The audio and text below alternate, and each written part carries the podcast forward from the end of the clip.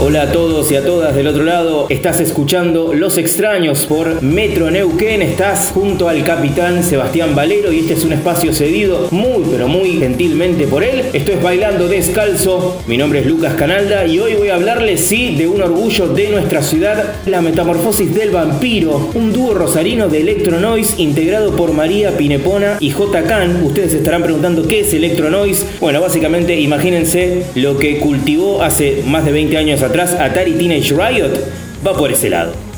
Este dúo, desde hace más de cuatro años que recorre el circuito rosarino electrificando las noches underground con una música muy característica y un magnetismo escénico compuesto por una estética kawaii, que si no sabes lo que básicamente es el kawaii es la ternura japonesa. Imagínate todos los Hello Kitty, todas las mascarillas de anime, todos los gatitos tiernos, la metamorfosis del vampiro combina esa estética kawaii con máscaras de verdugos, una rotura toda punk y un maquillaje entre glam y dark. Imagínate una banda tocando este tipo de música toda tierna, pero ruidosa y al mismo tiempo, con máscaras de verdugos y con el maquillaje característico de una banda de black metal noruego. Eso es la metamorfosis del vampiro.